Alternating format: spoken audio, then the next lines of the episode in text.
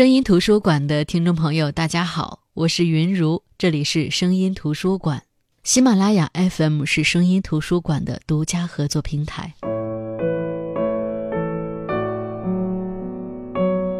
过年走亲访友的时候，发现有几个亲戚通过自己的奋斗换了新房子，大家就打趣说要去家里看看。新房子最大的特点就是干净。这干净当中，当然也包括房屋主人对于新家的爱护和倾注的希望。他们热情地介绍房子的价格、房间分配以及布置。我跟在后面凑热闹，却总能被一丝一丝甲醛的味道分心。新装修、新家具、新摆设，这甲醛总是需要挥发一下的。我问这房子装完多久了，他们说晾了两个月了，没啥味道了。年前搬过来了，因为关系亲近，我也特别担心的说，还是有味儿啊，甲醛对人的身体真的不好。既然搬进来了，再买个空气净化器吧，最后买个甲醛探测仪。还没等我说完，他们一摆手，笑嘻嘻地说：“哪儿那么麻烦？”说完，转身招待其他人去了。我张了张口。最终没说。想起当时我们的房子，二零一四年七月交房，十月装修完毕。胡先生买了两箱炭包，分散在各个柜子里，还坚持闭窗三天、开窗两天的原则，定期去新房换空气。饶是这样，在晾了四个月之后，我们拿着甲醛探测仪去探测各个房间的甲醛指数，书房和客厅超标依然非常严重。书房是因为定制了一面墙的书柜，全是实木，即便当时选的是最环保的材料，但依然不可靠。当时因为家具原因，我和胡先生没少吵架。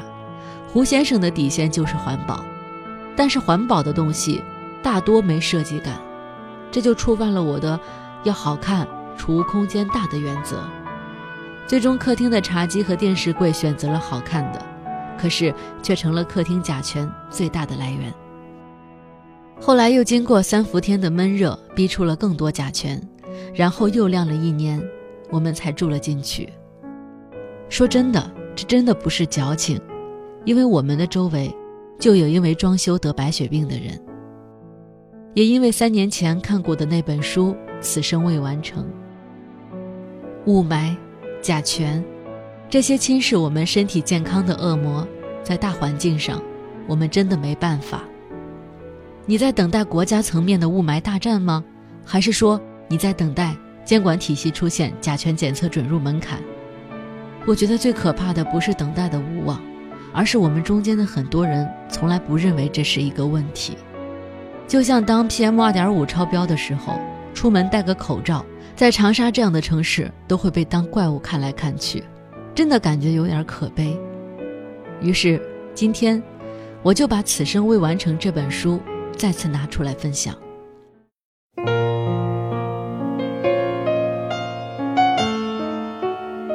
这次分享，我不再介绍这本书的作者于娟文风的可爱，也不再列举她的性格有多阳光，不再过多分享她有多坚强，她的人格魅力有多么的感人。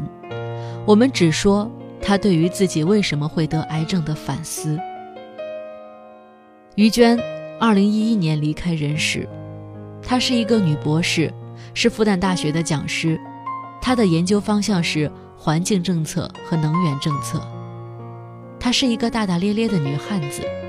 她是一个争强好胜、不甘落后的好青年。她得了癌症，不自怨自艾，只问为什么。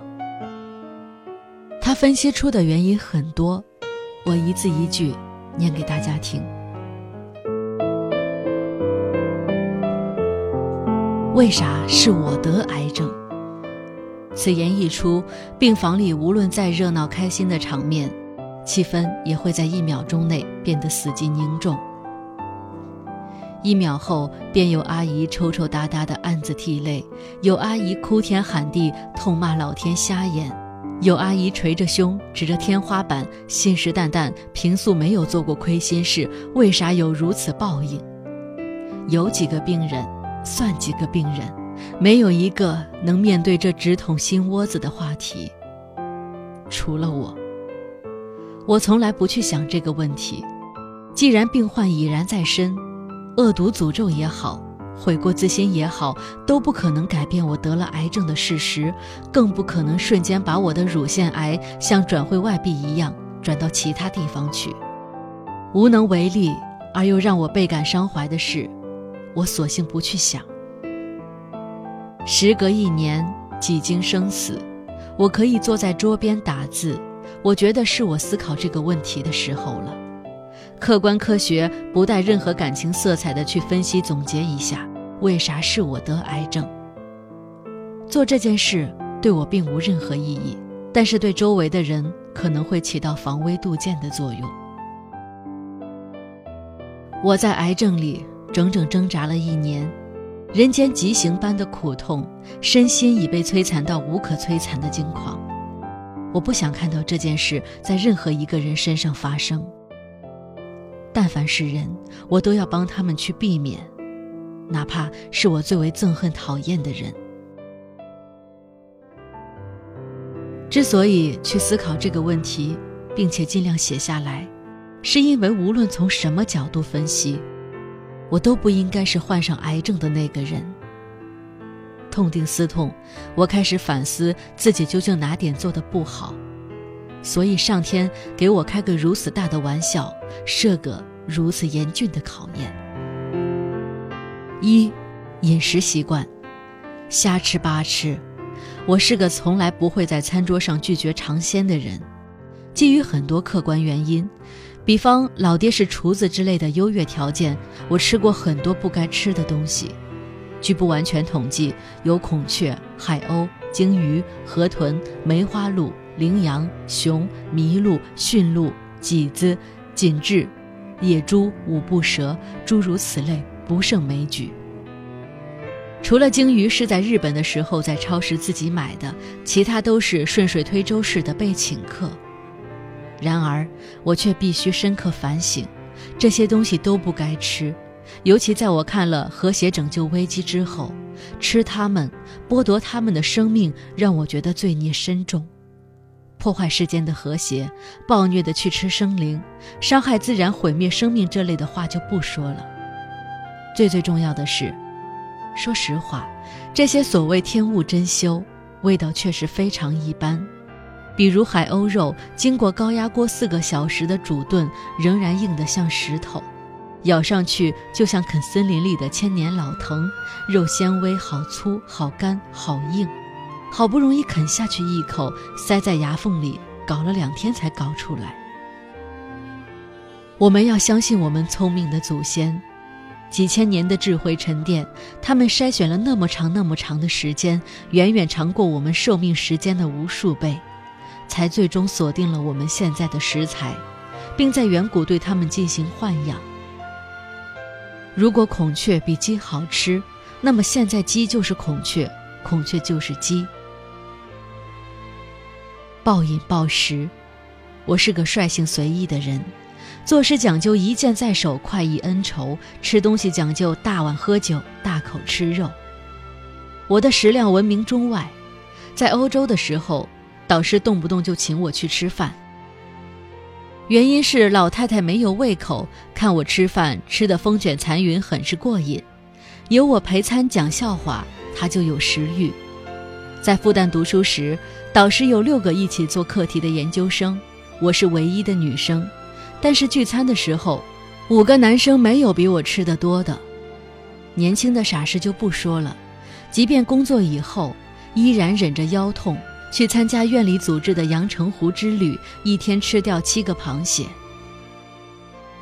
嗜荤如命，得病之前，每逢吃饭若是桌上无荤，我会兴味索然。那顿饭即便吃了很多，也感觉像没吃饭一样。我妈认为这种饮食嗜好，或者说是饮食习惯，或者说遗传，都是怪我爹。我爹三十出头的年纪就是国家特一级厨师，二十世纪九十年代的时候，职称比现在难混，所以他在当地烹饪界有点名头。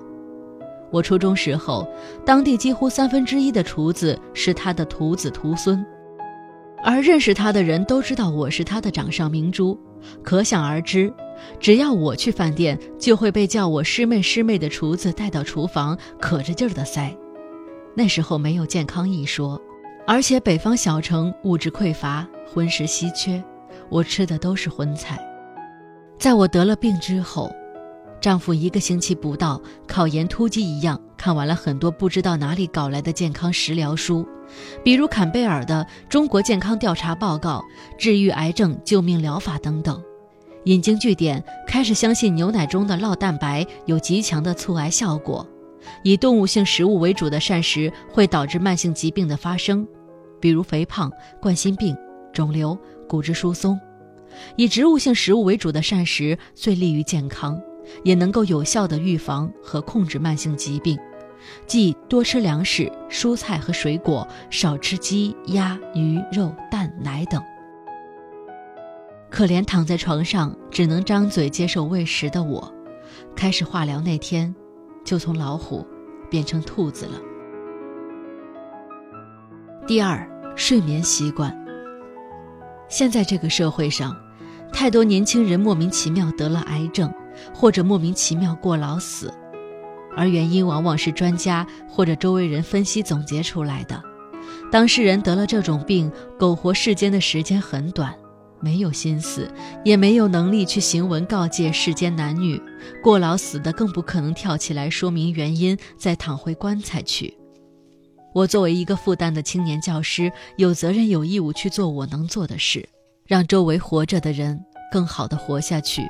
否则，刚读了个博士学位就是癌症晚期，翘了还不是保家卫国、壮烈牺牲的，这样无异于鸿毛。写这些文字，哪怕一个人受益，我也会让自己觉得还有点价值。我平时的习惯是晚睡，其实晚睡在我这个年纪不算什么大事，也不会晚睡晚出癌症。我认识的所有人都晚睡。身体都不错，但是晚睡的确不好。回想十年来，自从没有了本科宿舍的熄灯管束，我基本上没有十二点之前睡过。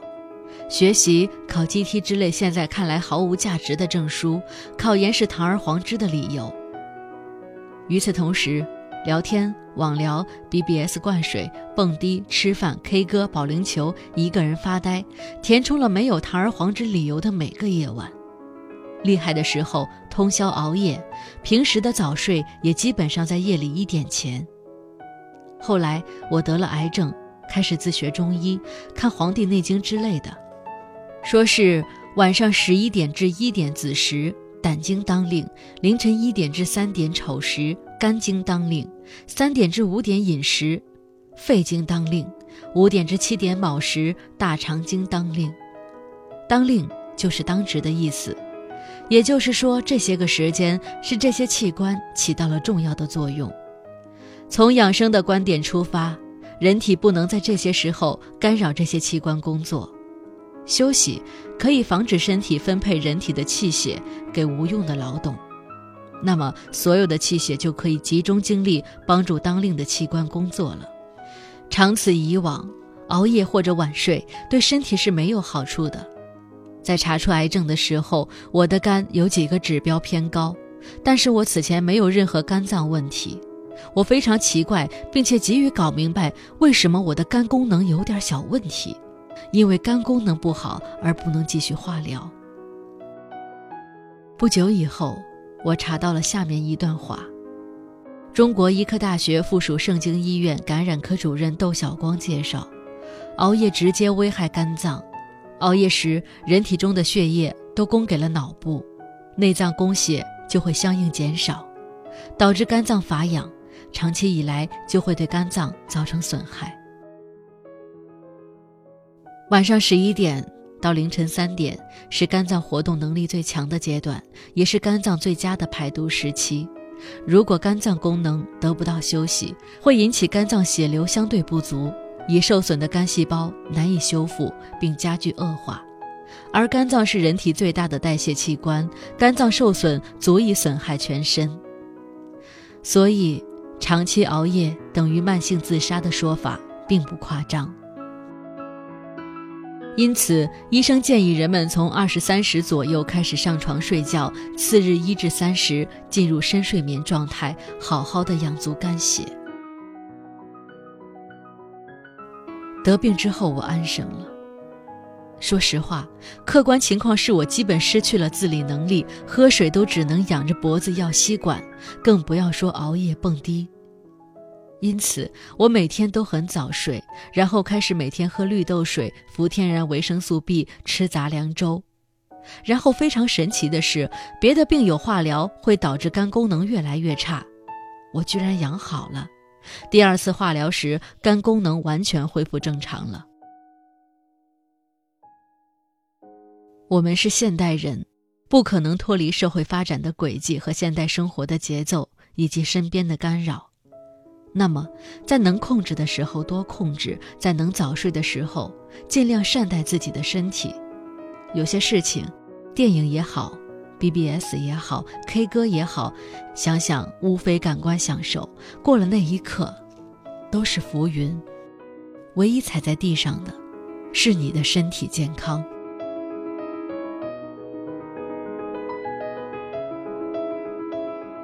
第三，突击作业。说来不知道是该骄傲还是惭愧。站在脆弱的人生边缘，回首滚滚烽烟的前半生，我发觉自己居然花了二十多年读书。读书二字奇异深妙，只有本人才知道，到底从中所获多少。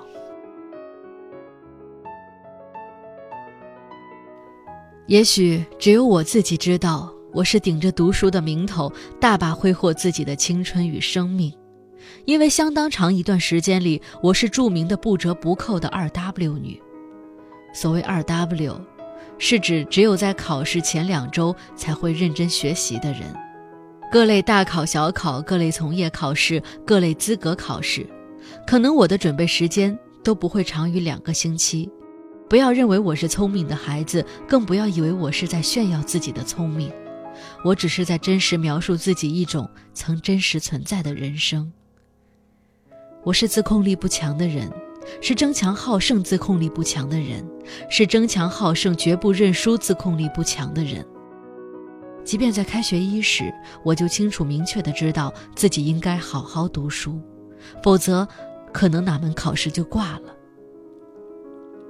但是我仍然不能把自己钉死在书桌上。年轻的日子就是这点好，从来不愁日子过得慢。不知道忙什么，就好似一下子醒来，发现已经九点要上班，迟到了一样。每当我想起来好好学习的时候，差不多离考试也就两个星期了。我从前的口头禅是“不到最后是激发不出我的学习热情的”。然后我开始突击作业，为的是求一个连聪明人都要日日努力才能期盼到的好结果、好成绩。每当我埋头苦学的时候，我会下死手的折腾自己，从来不考虑身体健康之类的词。我只是把自己当牲口一样，快马加鞭，马不停蹄，日夜兼程，废寝忘食，呕心沥血，苦不堪言。最高纪录一天看了二十一个小时的书，看了两天半去考试。这还不算，我会时不时找点事儿给自己，人家考个期货资格。我想考，人家考个 CFA，我想考；人家考个绿考，我想考。想考是好事，但是每次想了以后就忘记了。买了书，报了名，除非别人提醒，我会全然忘记自己曾有这个追求的念头。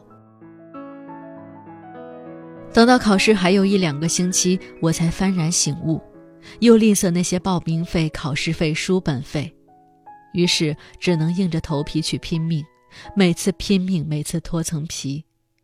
丈夫每次看我瘦了，就说：“你又去考了什么没用的证书？”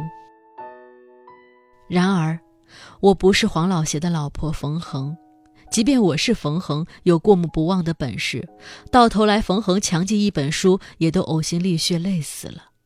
何况天资本来就不聪明的我，我不知道自己强记了多少本书。当然。开始那些书都比《九阴真经》要简单，然而长此以往，级别越读越高，那些书对我来说就变得像《九阴真经》一样难懂。于是，我每轮考试前的两星期强记下来都很伤，伤到必定要埋头大睡两三天才能缓过气力。本科考试的时候是靠体能，然而到后来考试是拼心血、拼精力。得病后，丈夫和我反思之前的种种错误，认为我从来做事不细水长流，而惯常的如男人一样大力抡大斧的高强度突击作业。这是伤害我身体免疫功能的首犯。他的比喻是：一辆平时就跌跌撞撞、一直不维修的破车，一踩油门就彻天彻夜的疯跑开半个月。一年搞个四五次，就是钢筋铁打的汽车，开个二十几年，也都报废了。第四，环境问题。打下这几个字。犹如儿子土豆背过的那句诗：“拔剑四顾心茫然。”这个问题实在太大了，大到我不知道如何去分析，哪怕具体到我自身。然而，若是我不去思考和分析，怕是有很多人都很难分析。我毕竟是在挪威学环境经济学的科班出身，这件事在丈夫身上更是极具讽刺。他的科研方向是环境治理和环保材料的研发。我是个大而化之的生活粗人，从来没有抱怨过周围的环境多么糟糕。二零零一年去日本北海道附近待了段时间，是佩服那里环境不错，但是却也没有真的嫌弃上海有多糟糕。二零零四年的时候，听到新闻说一个日本人抱怨下了飞机觉得喉咙痛，很是嗤之以鼻，心里暗暗说：“我们这里环境那么糟糕，你还来干啥？不如折身原班回去。”我自己真正体会到空气污染，是二零零七年从挪威回国，在北京下飞机的那一瞬间，突然觉得眼睛很酸，喉咙发堵。那个日本人的话。言犹在耳。也许日本人不是故意羞辱我们日新月异的上海。我们一直生活在这样的环境里，当然不敏感。但若是跑去一个环境清新的地方住上若干年，便深有反向体会。同期回国的有若干好友，我们在电话里七嘴八舌交流，我们似乎真的不适应中国国情了。喉咙干，空气呛。超市吵，街上横冲直撞，到处是车。这不是矫情，这是事实，这也不是牢骚，这是发自内心的感受。回国半年，我和芳芳、阿蒙等无一例外的病倒，不是感冒就是发热，或者有个啥啥啥小手术。丈夫嘲笑我们，是挪威那个地儿太干净了。像个无菌实验室，一帮中国小耗子关到里面几年，再放回原有的环境，身体里的免疫系统和抗体都不能抵御实验室以外的病菌侵入。是的，我不多的回国朋友里面，除了我，梅森得了胸腺癌，甘霖得了血液方面的病。也许，这只是牢骚，除非国民觉醒，否则我们无力改变这个事实。这个环境，这个国情，网络上查一下，就会有触目惊心的数据。现在公布的数据说，每十万人中有一百八十个癌症病人。这其中，上海癌症发病率一九八零年比一九六三年增加了一倍，超过北京、天津的百分之二十五，成为全国城市第一位。而上海市疾病预防控制中心癌症监测数据显示，上海市区女性的癌症发病率比二十年前上升近一倍，每一百名上海女性当中就有一人是癌症患者，也远高于我国其他城市。也许，我看这段文字的感受和大家不同，因为我更加知道每个代表病人的数据背后，都是一个个即将离开人世的生命。和撕心裂肺不再完整的家。我并不是说，大上海的污染让我得了癌症，而是自我感觉，这可能是我诸多癌症成因的一个因素。我不该毫无过渡时间的从一个无菌实验室出来就玩命的赶论文，在一个周边空气污染、水污染和食品安全危机的大环境里赶论文。话说十年前，我有一年的非校园空档，这一年里我工作、考研和去日本。除却日本之旅，我都住在浦东一间亲戚的新房里。新房新装修新家具，开始新房有点味道，我颇有环保意识的避开了两个月，回了山东。等从山东回来，嗅着房间味道散去，我也就心安理得的住了进去。二零零七年房子处理，丈夫怜惜那一些基本没怎么用过的家具，当宝贝似的。从浦东拉到了他的研发中心用，哪里想到，二零零九年他开始研究除甲醛的纳米活性炭。有次偶尔做实验，打开了甲醛测试仪，甲醛测试仪开始变得不正常。一般来说，甲醛指标高于零点零八已经对身体有危险，而屏幕上的指数是零点八七。清查罪魁祸首的时候，把所有东西一样样扔出研发实验室检测，最后把家具也扔出院子检测。结果是，那些家具的检测指数犹如晴天霹雳，丈夫立刻石化。事隔半年，我查出了乳腺癌。医生说，肿瘤的肿块不是容易形成的。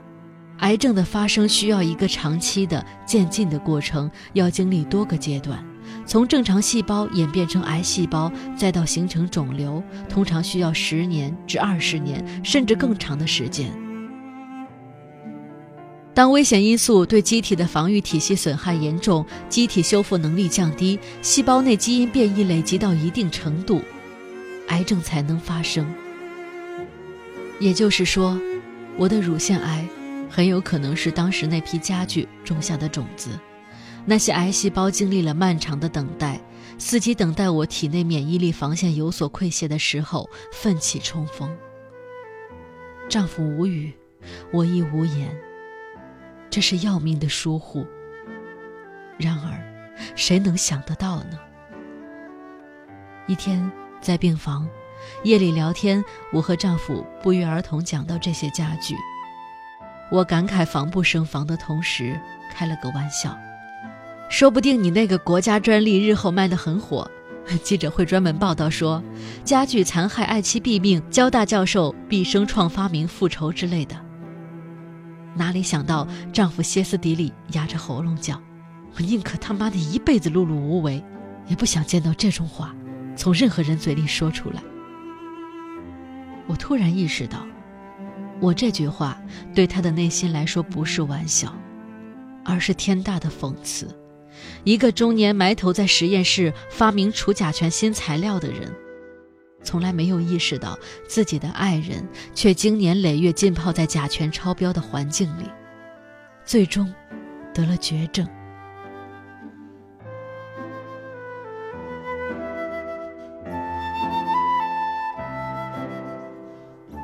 好的。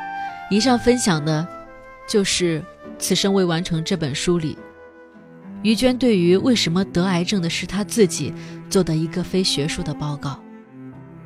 这个反思，是我看这本书最震撼的部分。看前面她分享的病友的故事，笑得乐不可支；看到这个反思，突然的，你会陷入沉思。于娟的思考不能说不令人动容。对于现代的年轻人，喜欢熬夜、暴饮暴食等等，根本不算是个事情。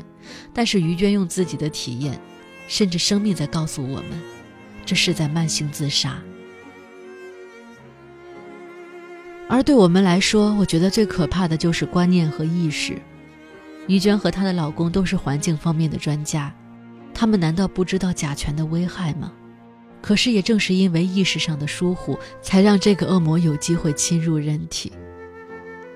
再回到节目开头，我想，家对于每一个人来说都是一个温暖的存在，拥有一个窗明几净的新家，也是现在很多人拼搏奋斗的动力。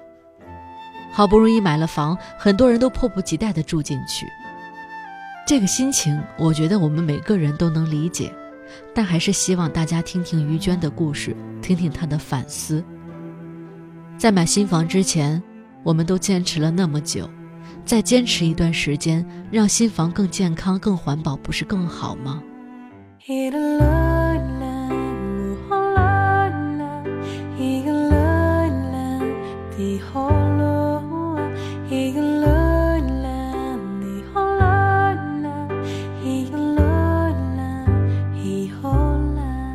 好的，这里是声音图书馆，我是云如。今天跟大家分享于娟的《此生未完成》，最重要的就是跟大家分享了这里边的一篇文章：为什么得癌症的是我，非学术报告？生病以后，于娟重新去思考了一些东西，得出的这些文字都是她内心的思考。我知道，即使在今天，我们很多人听了于娟的反思，会唏嘘，会惊讶。也会有自己的反思，但也有可能明天、后天之后，我们就该怎么样就怎么样了。毕竟太阳照常升起，世界依旧明亮。但是，就像于娟说的，我们要用多大的代价，才能认清活着的意义？好的，我是云如，这里是声音图书馆，我们下期再见。